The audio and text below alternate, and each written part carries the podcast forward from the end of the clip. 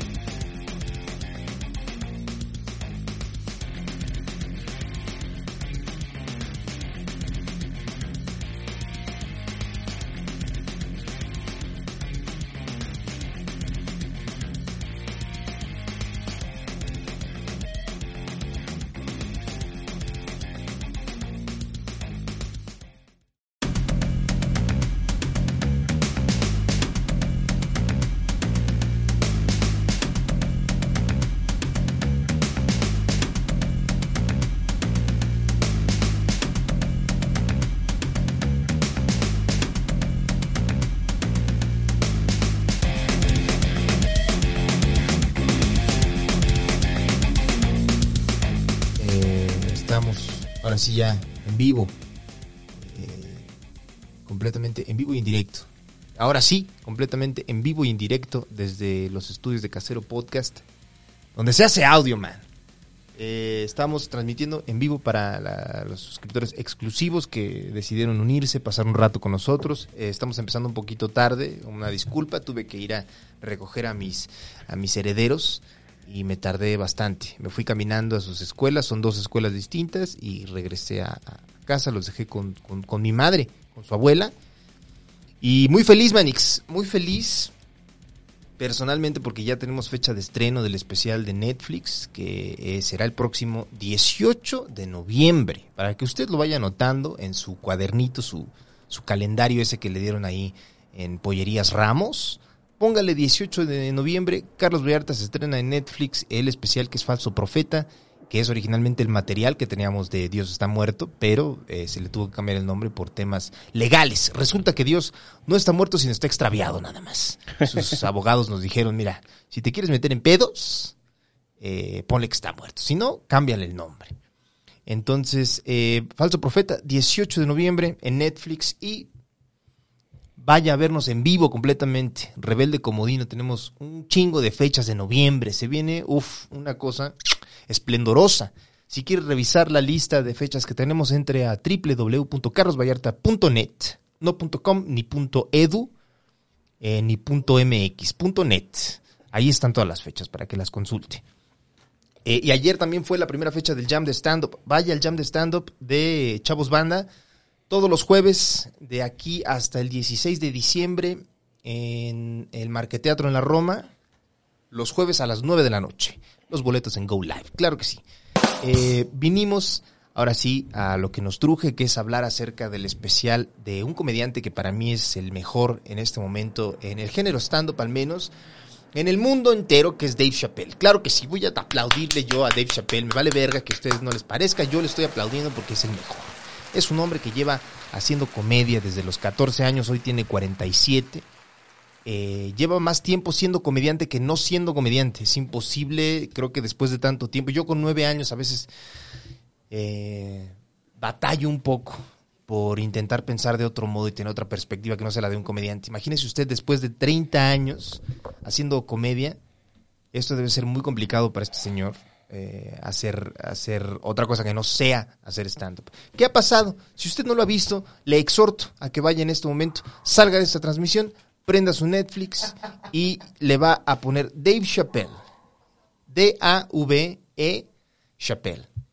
Eh, imagínese como usted quiere el apellido, no se lo voy a deletrear. pero entre usted a Netflix, lo busca, se llama The Closer. Tiene seis especiales Dave Chappelle, empezó a sacar especiales en 2017 una vez más. O sea, Dave Chappelle estuvo en la cima del éxito del entretenimiento en Estados Unidos en 2004, 2005 con su programa Chappelle Show. Eh, nos lo eh, coescrito por Dave Chappelle y por Neil Brennan, quien estuvo aquí con nosotros en Status Quo en una entrevista muy sabrosa que tuvimos con él. Nos platicó, nos dijo muchas cosas, nos dejó enseñanzas de vida muy interesantes. Neil Brennan y Dave Chappelle eran los showrunners de este gran programa que se metió a, al imaginario popular gringo a inicios de los 2000. Eh, durante, esa, durante la cima de su carrera, Dave Chappelle eh, grabó un especial nuevo que se llama For What It's Worth en 2004 en San Francisco, que es un gran especial. Lo puede encontrar íntegro en YouTube o por partes en YouTube. Se lo recomiendo ampliamente. Para mí es un... Se le aprende muchísimo a este hombre cada vez que lo ve uno en el escenario.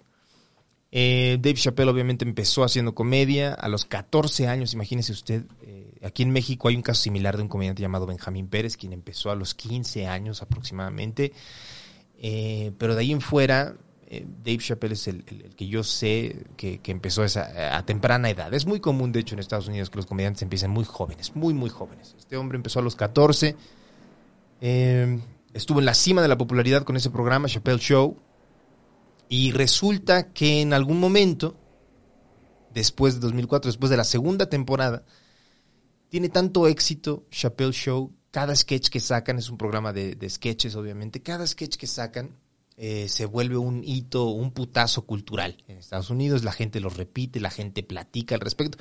Igual iba a sonar medio menso, pero un poquito como lo que era otro rollo en ese momento aquí en México. Yo me acuerdo de, de, en mi juventud, martes de otro rollo, veías el monólogo, llegabas a tu casa, lo platicabas con tus amigos. ¿Viste el monólogo? Sí, ¿te acuerdas cuando dijo tal pendejada? Nos volvíamos a reír. Entonces creo que algo similar ocurría en Estados Unidos con Chappelle Show. Eh, y después de la segunda temporada, como se vuelve un putazo, Comedy Central, quienes son los que habían eh, comprado el programa Chappelle Show, le ofrecen a Dave Chappelle renovar su contrato una temporada más, danos una más, por 50 millones de dólares. ¿Y qué dice Dave Chappelle? Dice, no, no quiero. Y deja 50 millones de dólares eh, al aire eh, por, por integridad personal. Dave Chappelle comenta, la verdad es que nunca lo ha dejado muy en claro específicamente, pero recuerdo que hay una, si mal no recuerdo, tal vez estoy yo equivocado, pero en Netflix hay otro programa con David Letterman, ahora ya con una barbota que se llama My Next Guest Needs No Presentation, me parece que se llama así. Doesn't need a presentation, algo de ese estilo. Mi siguiente invitado no necesita presentación, así se traduce el título. Y tiene una entrevista con Dave Chappelle en su granja en Ohio y si mal no recuerdo, en esta entrevista Dave Chappelle elabora un poco más al respecto de por qué decidió salir y no aceptar la renovación por una tercera temporada de Chappelle Show. ¿Por qué? Porque recuerda que durante uno de los sketches siempre tocaba la línea. Chappelle siempre lo ha dicho, la comedia se hace para cruzar la línea y ver hasta dónde se puede llegar, hasta dónde no se puede llegar. Eh, le gusta mucho jugar con esta definición, eh, es como la, la, comedia al extremo, de cierto modo. Entonces está cruzando todo el tiempo para ver, probando las aguas, a ver qué tan turbias están, hasta dónde puede llegar, qué tanto puede explotar un chiste y la verga. Y el tema racial en Estados Unidos siempre ha sido un tema presente, en la cultura, la idiosincrasia gringa.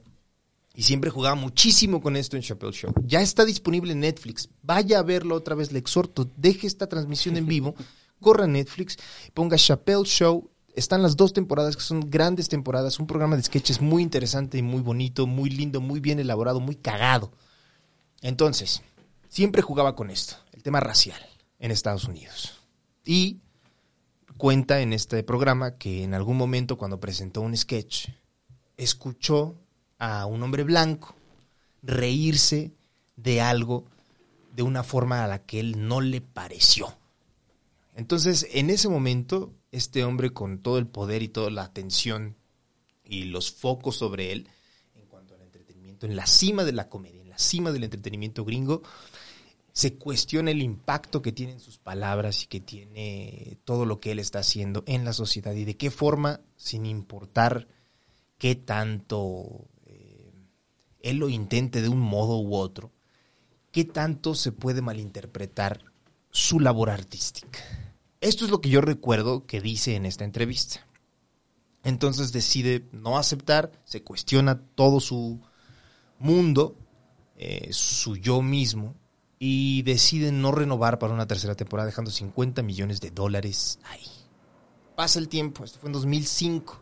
Dave Chappelle desapareció, los medios empezaron a, pues ya sabes, hacer chismes que supuestamente se había vuelto adicto al, al, crack, que era drogadicto, que, o sea, como que en la mente de los gringos no cabía la posibilidad de que un hombre, por principios o por lo que sea, decidiera no aceptar, eh, pues, 50 millones de dólares. Entonces se desaparece, se fue a Sudáfrica, como que estuvo en un viaje ahí personal, hizo comedia, nunca dejó de hacer comedia, no lo volvió a hacer de manera, digamos, tan al ojo público, ¿no?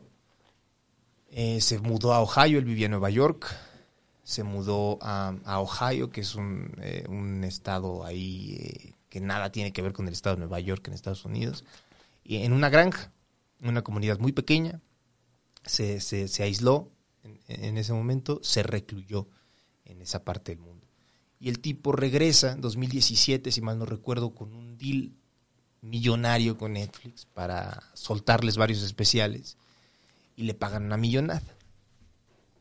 Eh, regresó en 2017 la primer, el primer especial que volvió a hacer después de una ausencia de más de 10 años, como 12 años aproximadamente, fue, lo encuentra en Netflix también, The Age of Spin, con un estilo completamente distinto a lo que yo había visto anteriormente de él. El último especial, For What It's Worth, es completamente distinto de The Age of Spin. Después de The Age of Spin sigue Deep in the Heart of Texas, que también es el mismo. Un estilo completamente distinto, con un análisis más profundo de la situación.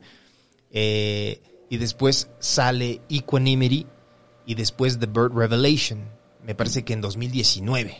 Después de esto, 2020 viene el especial que para mí es un parteaguas en la comedia stand-up a nivel mundial que es Sticks and Stones. Sale en 2020, gran especial, me mama. En este especial, desde el primero ya empezaba a hablar acerca de su postura como un hombre viejo en un mundo de jóvenes revolucionarios que quieren cambiar el mundo y empieza a cuestionar ciertas cosas desde su propia perspectiva como hombre viejo negro en Estados Unidos que creció con un chingo de limitantes debido al color de su piel. Cosa que el discurso progresista liberal de izquierda en este momento, válido o lo que usted quiera pensar al respecto, está muy enfocado y es más enfocado y el máster Arturo Rodríguez ha platicado de eso con nosotros aquí en este programa Status Culo que la gran batalla de nuestra generación es la batalla por el reconocimiento de un, del género, de la igualdad de género. Esa es nuestra gran batalla y se está enfocando muchísimo en qué es el género. Esa es la pregunta principal. ¿Qué es el género? Eh, ¿Qué significa ser todos iguales al mismo tiempo? Pero Dave Chappelle llega en Age, Age of Spin en 2017 y empieza a hablar en el primer especial ciertas cosillas al respecto del movimiento. Al siguiente, Deep in the Heart of Texas, que yo recuerde, no hay mucha mención al respecto. Eh, tiene un chiste muy cagado de un transexual que supuestamente estaba en una fiesta y se cayó y, y, se le veía el pene. Entonces, una mención ahí muy, muy, muy, muy por encimita. Y con Emery es más al respecto del mismo. The Bird Revelation es como un análisis de lo que está ocurriendo en ese momento en Estados Unidos. Y a la fecha también con el Me Too, con las demandas de abuso sexual eh, el cuestionamiento al poderío del hombre por sobre la mujer, como ha sido tradicionalmente en la civilización occidental. Y es en Sticks and Stones donde se dedica una gran parte del especial a cuestionar muchísimo la validez del movimiento, como yo lo entiendo, enfocándose única y exclusivamente en el tema de género. Que claro, de eso se estaba hablando, es lo que está luchando. Sí, debería de enfocarse en eso, pues yo, como la clase privilegiada, de cierto modo, de esta batalla, creo que sí. Pero también trae a colación un tema muy interesante que es el tema de género, digo, el tema de racial. Él habla al respecto de cómo puede ser posible o cuestiona muchísimo qué tan válido es que el movimiento de esta generación haya ganado tanto peso y tanto poder y tanta autoridad para cancelar, para desprestigiar, para quitarle las oportunidades de vida y el modo de ganarse la vida a un comediante, a un analista político, a lo que sea. En solo unos cuantos años uno podría pensar que la batalla es muy, muy reciente. La verdad es que el movimiento Me Too inicia en 2016, si mal no recuerdo, y a la fecha lleva cuatro, cinco años ya. Presente, muy presente, ha tenido como etapas donde es muy fuerte, ¿no? Y de repente se vuelve a calmar. Y luego otra vez varias denuncias y luego se vuelve a calmar. Entonces, él cuestiona mucho eso y dice que justo a la mayoría de los hombres negros les parece como injusto que muchas de esas veces se tenga que eh, apelar al tema de género para poder ganar cierta autoridad y no haya ocurrido eso tan rápido con el movimiento racial en Estados Unidos. Él habla en Sticks and Stones que a él le parece, si no, si no puedo evitar pensar, me parece muy sospechoso, ¿verdad?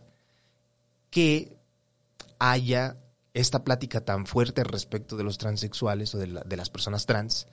Eh, siento que es porque los hombres blancos quieren hablar al respecto.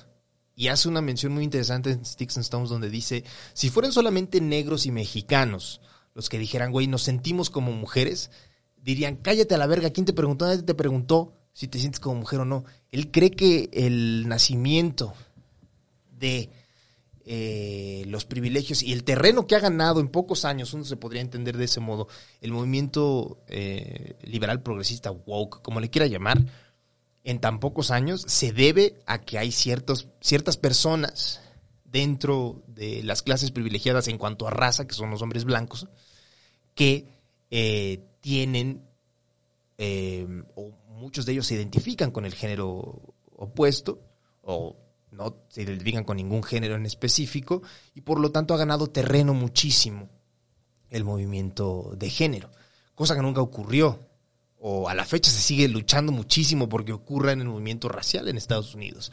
Tiene una, un apunte muy, muy, muy clave, un apunte muy incisivo y muy acertado en Sticks and Stones, donde dice, después de que los hombres blancos quieren hablar al respecto de, de ser trans, dice, nunca se preguntaron, ¿por qué le fue más fácil a Bruce Jenner cambiarse, cambiarse el género, que a Cassius eh, Clay cambiarse su puto nombre. Si usted no sabe, eh, Cassius Clay se metió en muchísimos pedos por cambiarse el nombre a Mohamed Ali. Eh, se, él se negó a ir a la guerra de Vietnam en protesta por el tema racial en Estados Unidos, el tema de los derechos civiles, y se le dio, se le boicoteó bastante, se le se le golpeó bastante por este movimiento de cambiarse el nombre por de Cassius Clay a Muhammad Ali. Y él cuestiona justamente esto. Hace algunos apuntes eh, ya más personales en Sticks and Stones sobre Michael Jackson y sobre el documental en HBO de sus acusaciones de varios menores. Y cuando salió Sticks and Stones el año pasado, generó lo mismo exactamente. No a este nivel como está ocurriendo ahorita con The Closer, pero igual recuerdo que las calificaciones que tenía en estos sitios de internet que califican programas de televisión y películas como Rotten Tomatoes y Metacritic era muy baja, tenía como 1%, una cosa así los primeros días, y las críticas principales eran justo eso está diciendo pura pendejada, no está respetando los derechos, está diciendo pura estupidez, es un ignorante. Pasado el tiempo, a mí me mamó ese especial cuando lo vi. La gente empezó a poner su propia crítica y el especial subió, porque los primeros que lo hacían eran los críticos. Esta inteligencia, esta pinche... Eh, segmento de la sociedad que quiere siempre encaminar la opinión popular hacia donde ellos quieran en un consenso sin preguntarle a la gente en general con algo que es tan subjetivo como lo es el arte y el entretenimiento. Obviamente la gente que le mamó el especial porque es un gran comediante llegó y empezó a poner sus críticas a favor porque está muy verga. A mí me encanta como comediante y como público de comedia. Ese especial se me hace un parteaguas en la comedia del siglo XXI. Es el mejor que he visto yo con mayor dominio de la técnica, con un eh, foco muy interesante en un ángulo distinto del tema de género, que es el tema de raza, justamente. Eh, la forma en la que entrega los chistes, el, delivery se me hace muy cabrón. Eh, el ángulo con el que trata los temas, la forma en la que los dice, cómo los entrega. Me gusta mucho, se me hace un gran especial. La fotografía, todo, el escenario, me mama cómo lo está haciendo. Y The Closer viene este año y genera una cantidad impresionante de polémica y de debate. Bueno, no debate, porque la verdad es que el movimiento lo que menos quiere es debatir. Lo único que quieren es enfrentarse entre ellos. No hay apertura al diálogo, nunca. Si yo como comediante le puedo decir una cosa, es que muchos de los chistes que uno hace al respecto de un tema de la agenda pública, algunos, no todos, vienen de dudas válidas que uno tiene como persona que le es, que es completamente ajeno, de cierto modo, al movimiento contracultural que siempre siento que ha sido muy necesario a través de la historia, siempre. Cualquier movimiento juvenil contracultural es interesante y vale la pena porque cuestiona mucho el status quo. Pero también hay cuestionamientos a esos cuestionamientos que también son válidos, que también tienen un punto de vista. Si tú eres parte del status quo en esta sociedad que se crió de este modo y llega un montón de personas con un punto de vista completamente distinto al tuyo y cuestionan tu realidad, tú obviamente muchas de las dudas las vas a decir, ¿cómo? ¿Pero por qué? O sea, yo no hice nada, yo estoy bien. Conforme van metiéndote esas dudas y conforme el foco de los medios de comunicación se concentra en estos movimientos contraculturales, es interesante porque uno mismo se va concientizando al respecto del tema, va aprendiendo más, va abriendo la mente, va eh, siendo más receptivo al mensaje de estas masas y estas juventudes que tienen intereses en decirte, güey, a lo mejor tu vida no ha estado del todo chida. Pero el comediante, ¿cuál es la labor del comediante? Cuestionar lo que él no entiende a través de los chistes. Y creo que justo lo que hace Dave Chappelle en The Closer es justo esto. Tiene, creo que tal vez la parte más polémica del especial es donde dice que él mismo se denomina eh, pro-TERF. ¿Qué es TERF? Yo tampoco sabía el puto término hasta que lo dijo él ahí en el, en el especial. Que es em, Trans Exclusionary Radical Feminist, que es feminista radical que excluye a los transexuales. Y lo dice en el especial. Estas mujeres no aceptan a transexuales dentro o como mujeres porque les parece como una burla. Es como para nosotros los negros el blackface. Siempre que ven a un transexual les parece que es un hombre que se está haciendo pasar por una mujer y les ofende. Y habla sobre J.K. Rowling que se metió en pedos por polémicas y, declaraciones que hizo. Dave Chappelle lo apunta en The Closer y dice, J.K. Rowling dijo que el género es un hecho y ahí Dave Chappelle dice, I am pro turf, I am team turf. Y creo que ese ha sido eh, tal vez lo que más polémica ha generado, porque él asegura en el especial, eh, bueno, no asegura, a ver, ¿cómo le digo?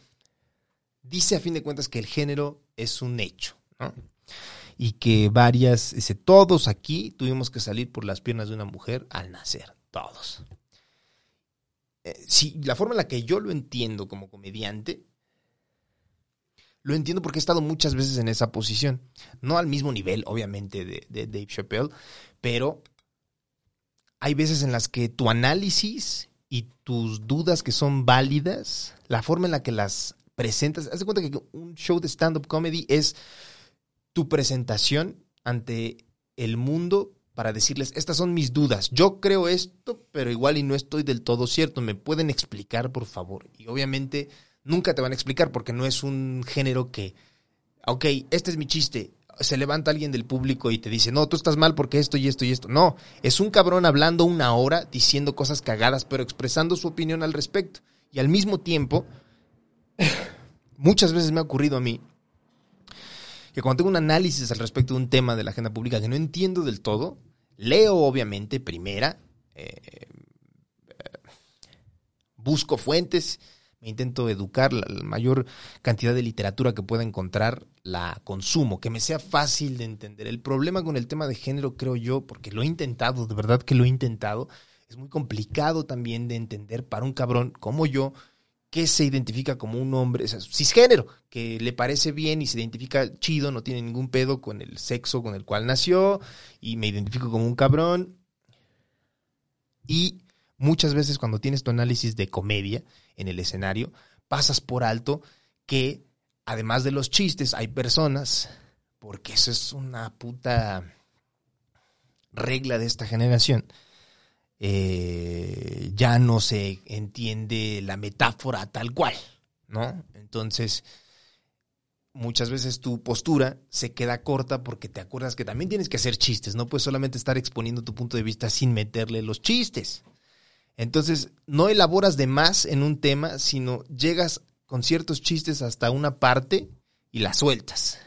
Y después, cuando te sales o cuando acaba tu show, alguien te pregunta, oye, ¿por qué dijiste esto? Y dices, verga, sí es cierto, esto va a generar un pedo. Ok, pero ¿qué hago? Intento meterle otro chiste, si lo encuentro chido, si no lo encuentro, a fin de cuentas el espectáculo de comedia es eso, comedia. No sé a ciencia cierta cuál sea la postura que tiene Dave Chappelle al respecto de esta, creo que, polémica declaración ¿no? Eh, de ser Team Turf. Yo personalmente, yo no, no, no, no estoy de acuerdo con eso. Yo. Yo siento que la vida es un pinche juego de rol, RPG.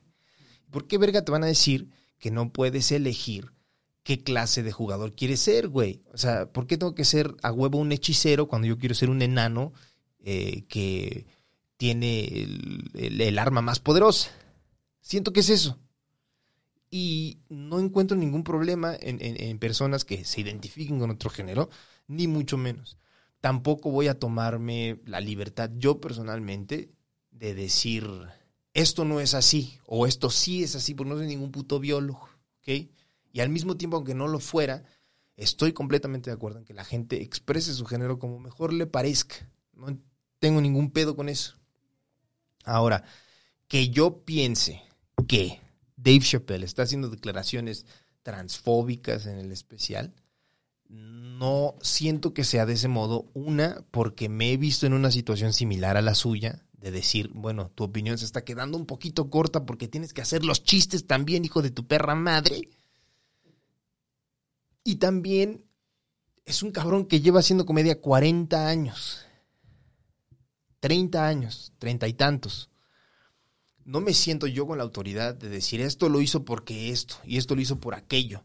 Si algo le voy a dar el beneficio de la duda a un cabrón que lleva un chingo de tiempo, que es un puto veterano, que es el mejor haciendo lo que hace en el mundo, es darle el beneficio de la duda y decir, él dijo esto, porque cuando planeas un show de una hora, lo planeas y lo piensas y lo pruebas una y otra vez, una y otra vez hasta tener la versión que quieres tener para finalmente grabarlo y dejarlo, dejar la evidencia, el legado en físico, que la gente lo pueda ver y conozca cómo es tu estilo de humor. Si algo respeto del stand-up comedy es justo eso.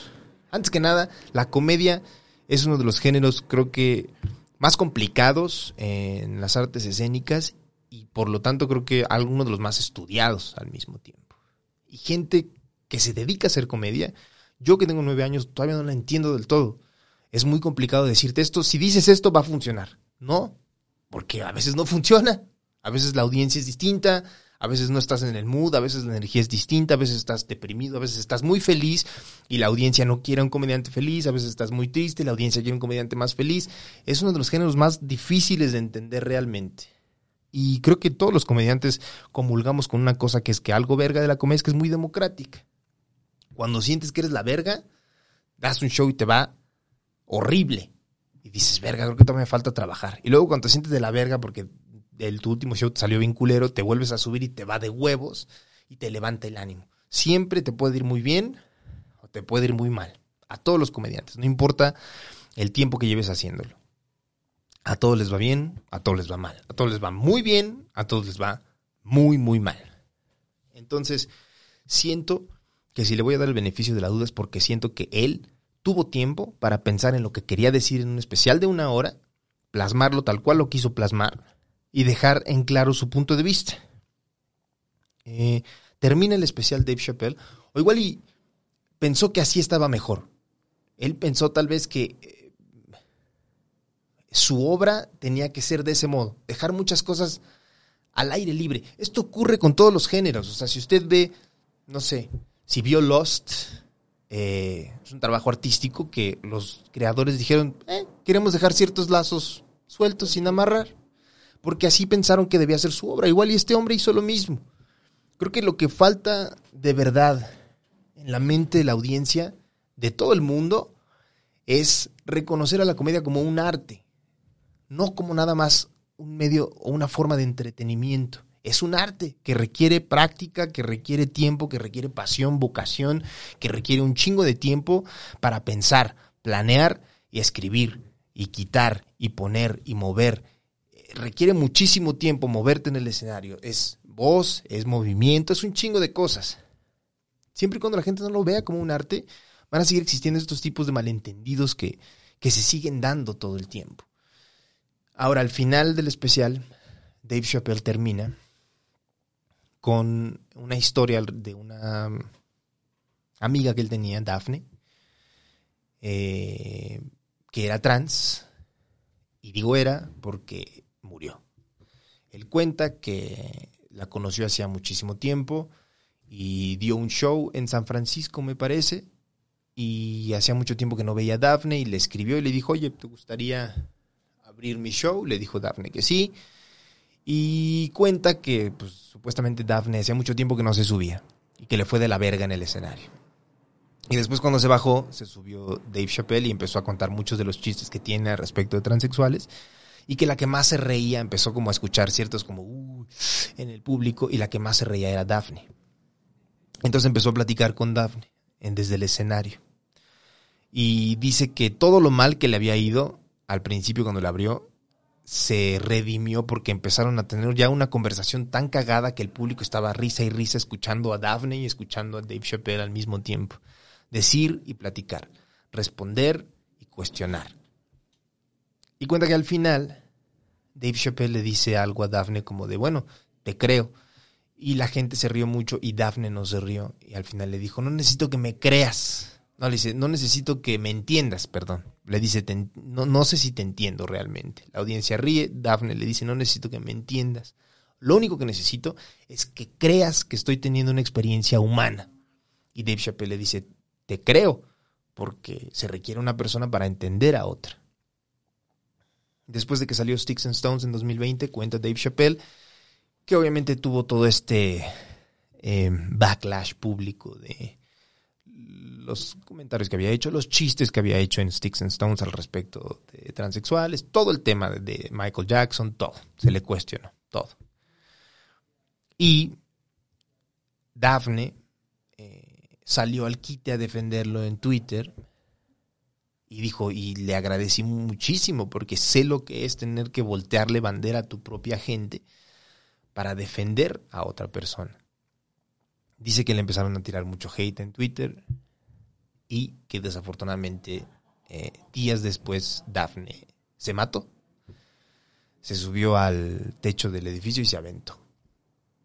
Y hace un chiste al respecto de eso y dice, solamente un hombre haría algo tan loco como lo que hizo Daphne.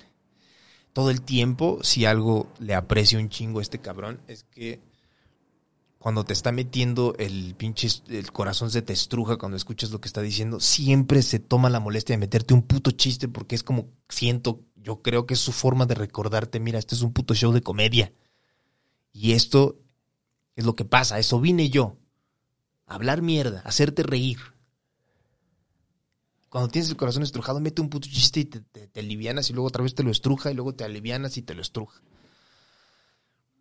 Ahora, hubo más polémica porque a algunas personas no les pareció que utilizara a Daphne de ese modo para finalizar su especial, donde después de decir, según ellos, un montón de estupideces al respecto de la comunidad trans, les pareció bajo, les pareció una artimaña que él hizo para defenderse y utilizar a Daphne como escudo.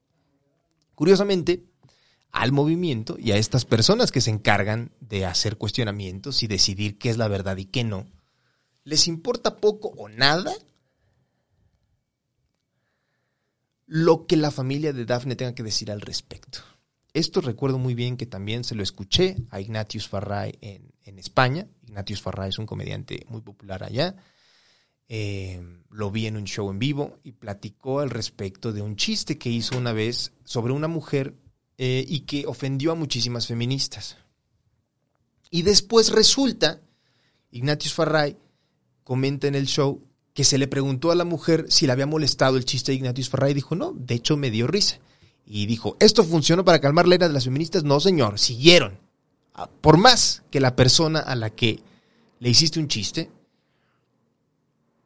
no tenga pedos con eso, ya no importa. Para el discurso ideológico, eso no importa. Lo que importa es que hiciste algo mal porque va en contra de las eh, los estatutos y los dogmas que queremos instituir, institucionalizar nosotros como, como movimiento revolucionario. Y algo similar ocurre, porque la familia de Daphne salió a defender a Dave Chappelle y a decir, mi hermana estaría súper contenta de ver que Dave Chappelle hizo estos chistes porque ella y Dave se amaban, se querían un chingo. Y la gente está utilizando este especial para dividir cuando lo que Dave quería justamente, y que creo que mi hermana lo habría visto exactamente igual, es que lo utilizó como para hacer las paces con la comunidad. Y la comunidad, lejos de eso, lo utilizó y lo ha visto. Repito, es muy válido. Cada quien va a interpretar el arte como sea. A fin de cuentas, es muy subjetivo. Y hubo problemas de Netflix porque algunos eh, trabajadores de la compañía se expresaron en contra del especial y parece ser que fueron cesados de la compañía. Y se le vino un poquito también de carga sobre Ted Sarandos, que es el CEO de mi casa Netflix.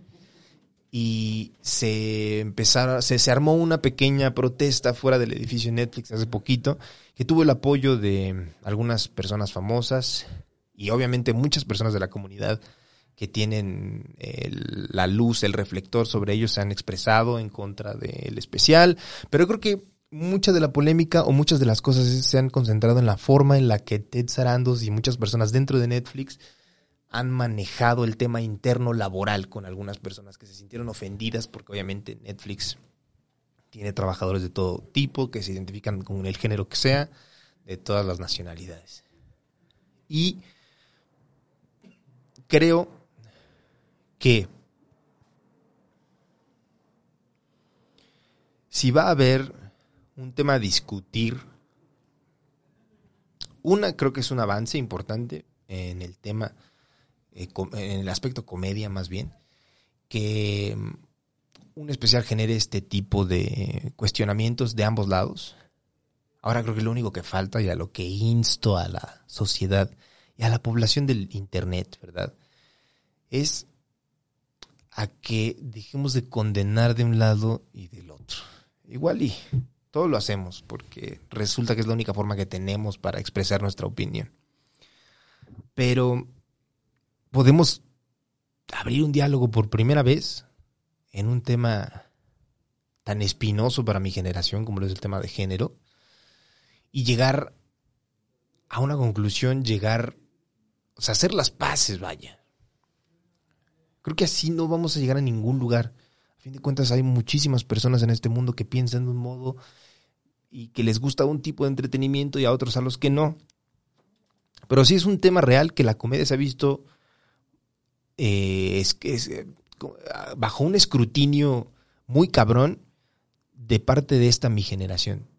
Eh, que no había tenido, no sé si había tenido en, generaciones anteriores, pero al menos en este momento, yo como comediante y como miembro de esta generación, tanto siento el escrutinio por sobre mí mismo, chino les podrá decir, 3 de la mañana, chino, ¿sabes qué? Ya no subas esto, chino, quítale esto que dije, chino, ¿te acuerdas de esto? Es, es yo constantemente decirme, verga, y si me meto en un pedo, me la habré, me la me la habré mamado con esto que dije. Yo mismo me estoy poniendo a mí mismo eh, el escrutinio y al mismo tiempo cuando veo a un comediante le escucho cosas y digo, verga, güey, esto te podría meter en un pedo, ¿sabes? Entonces, creo que podemos llegar a un punto de, acuerdo común que todos podemos entender una cosa, que es, la comedia sí se hizo para cruzar la línea. Sí, señor. ¿Quién trazó esa línea? Tendría usted que cuestionarse entonces y decidir si es válido que una persona cruce la línea de un modo u otro. Y si no le parece válido, algo con lo que sí estoy de acuerdo con Dave Chappelle en ese especial es que cese ya, por Dios, esta cultura de la cancelación. A nadie le beneficia, ni a la sociedad artísticamente, ni a los artistas que vienen, a nadie. Por cosas que dijeron, ¿sabe? Estuvimos a nada de tener una pésima Suicide Squad 2 porque querían cancelar a James Gunn. Y vea qué bien le salió. ¿Quiere eso? No. A veces pienso que vamos a llegar a un punto en el que nos van a meter un chip en la cabeza en el que vamos a pensar algo y previo a abrir la boca el algoritmo va a calcular si esto va a ofender a alguien y no va a permitir que abras tu boca. Y te va aparte a amonestar por pensar lo que pensaste. No siento que sea necesario que cambies de parecer. Hay muchas personas que se criaron con otro tipo de ideologías que no van a cambiar de parecer. Y no me parece que las, las personas tengan que cambiar de parecer. No, solamente intenta no ser un hijo de puta, es lo único. Ser buenos con los otros, es, es todo. No seas un hijo de puta, si quieres pensar lo que quieres pensar, pues ya ni pedo, güey, ¿qué hago? No te voy a meter a un campo de reeducación, ¿verdad? Piensa lo que quieras a fin de cuentas en algún punto eh, te vas a morir y ya. No va a pasar nada más. Solamente no seas un hijo de puta. Es todo. Creo que eso se reduce. No seas un ojete. No seas un cabrón. No le niegues derechos a nadie. Si alguien te dice yo me identifico de este modo, pues dile, güey, ¿qué te cuesta, cabrón? obviamente tal vez se te, te va a complicar, pero sigue intentándolo, güey. Si alguien te dice que cuál es su orientación sexual, ¿a ti qué te importa? Las personas son personas no por a quién se cogen, sino por quiénes son con el mundo exterior. Y nada, o sea, creo que tanto de este lado como del otro podemos tener mayor tolerancia los unos con los otros y no ser unos ojetes, es todo. Ahí está mi opinión al respecto. El tema se elaborará más en próximas emisiones. Y si no, es porque me dio hueva. Chino, muchísimas gracias por eh, permitirme abrirme las puertas de Casero Podcast. De nada, Manix. Hay un montón de gente conectada y te mandan ahí muchos, muchos, este, comentarios y sugerencias para que hables. Respetazo a todos. Muchas gracias por acompañarnos. Eh, en exclusiva para ustedes. Ahí está.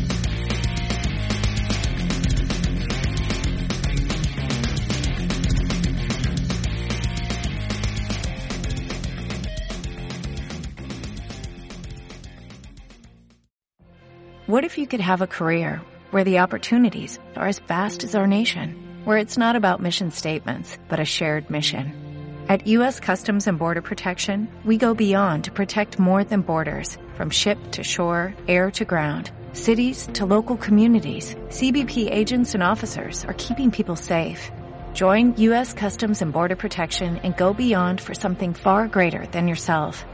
Learn more at cbp.gov/careers.